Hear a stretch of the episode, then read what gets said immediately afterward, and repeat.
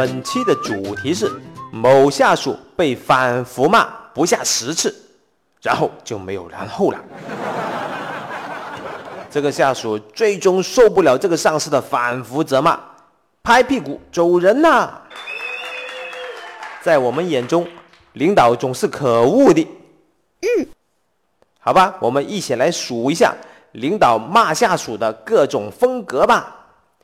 第一种叫做闷声发财型，他可能不会骂你，但是脸色绝对不好看，还时不时的给你穿小鞋。骂。第二种叫做关小黑屋类型。他会把你叫到他的办公室里面，然后把门口关上，狠狠地批评你一顿，甚至 K 你一顿。然后门口打开了，他瞬间又变成了笑容可掬、和蔼可亲的领导。第三种叫做热情奔放型，他不会关你小黑屋，他会在公众场合、会议场合。热情奔放的批评你，他甚至是远距离骂人，哪怕中间隔了几十米，隔了几十个员工。第四种叫做坚持不懈型，骂了一次又一次，一次又一次。我估计这位领导是想破一个吉尼斯世界纪录，创下一个骂人最高次数的记录。现在我们就来看一下这个下属反复被骂的事件。这个事情是这样子的：有一个事情下属做错了，但是并没有造成公司的经济损失，可是领导就会说个没完没了，至少说了十几遍了。平时这个下属呢勤勤恳恳，就是因为这个事情，领导就无限放大，说这个不对那个不对，最后下属受不了了。离职走人了。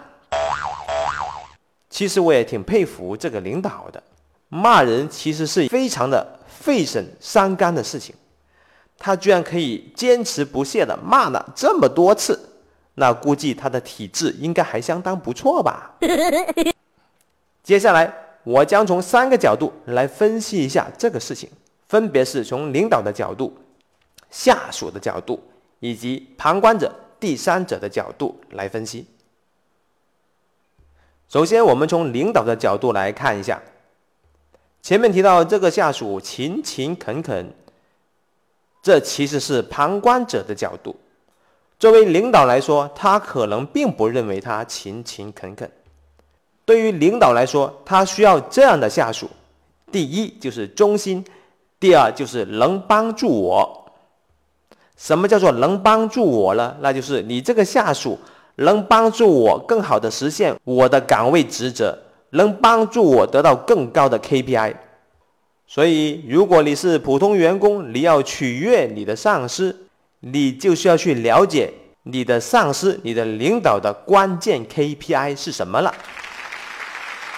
领导其实并不需要勤勤恳恳的老黄牛。而是需要忠心并且能帮助他成功的下属。这个领导看上去非常的可恶，同一个员工同一个事情反复的去批评他。我们还不能孤立的看这个事件，我们还要看一下领导平时是不是这个风格。如果领导平时不是这个风格的，那么他很可能就是通过这种手段把这个员工逼走。也很可能他认为这个事情非常的重要，哪怕没有引起公司的经济损失，也需要引以为戒。他就通过这种方式杀鸡儆猴，他并不是批评这个员工这么简单，而是骂给其他员工听。骂骂。当然，我们也不能排除领导那段时间心情不爽，这个员工就运气不好了。每次领导都找他来发泄一下。接下来从下属的角度来看一下，这个下属还是挺牛逼的。他不满，他会选择离职走人，very good。他这样做总好过那些怨妇。有一些怨妇啊，总是在抱怨公司、抱怨领导，但是他又不走人。不过呢，这个下属呢，也有做的失败的地方，那就是领导骂了他一两次以后，他没有想方法去平息领导的怒火，让他不要再骂下去。其实应对领导骂你，有以下的几个招数供你参考。第一招那，就是避开他，他走前门。你走后门，他要上厕所，你也要上厕所，你就忍住不要上，让他看不到你，他就没办法骂你啦。第二招就叫做疏导，领导骂你，你马上认错，领导我错了，对不起你，我不应该这样子。你要假装很诚恳的认错，让领导获得骂你的成就感。然后怒火就会逐渐的消失。第三招就叫做对抗。我曾经试过在电话里面跟领导对骂，领导也拿我没办法啊！为什么会这样子呢？那是因为领导还要靠我来完成这个项目。我有筹码，我在公司有不可替代的作用，但是这是我年轻无为、年少无知。年轻气盛的时候干的一件蠢事，对抗这个做法仅供参考，如有采纳，后果自负。第四招叫做对症下药。领导为什么会骂你呢？为什么会持续骂你呢？是因为你没有意识到错误吗？是因为你没有认错吗？是因为你没有改善的行动吗？还是因为你没有请他吃饭呢？对症下药其实是应对领导骂你的最佳的做法。嗯，其实领导骂人并不是一个可怕的事情，他愿意骂你，这说明他还在意你，他需要依靠你，他希望你有所改变。万一哪一天领导都不聊你了，都懒得跟你说话了，这说明他对你已经完全丧失了信心了。啊啊啊接下来，我们从第三者的角度来分析一下。你运气比较好，你不是当事人，不过你目睹了这个惨案。看上去，这个勤勤恳恳的下属挺可怜的，而这个骂人的领导是一个大恶人。如果你有这样的想法，此乃妇人之仁。嗯，打工的基本法则一定要记住，那就是领导总是对的，哪怕领导是错的。只要他不认错，这还是你的错。作为下属，一定千万不要试图去改变领导，你应该将注意力集中到你自己身上。你可以通过改变自己，让领导重新的认识你。当然，如果你足够的牛逼，你可以跳槽选择一个新领导。不过，我要告诉你的是。当你投奔了一个新领导以后，有可能你会发现，你原来的领导是多么的可爱啊！当然，如果你更更更更更牛逼，你就可以自己做领导，做一个让下属讨厌的领导。这个时候，你就会发现，领导是多么的空虚、寂寞和冷啊！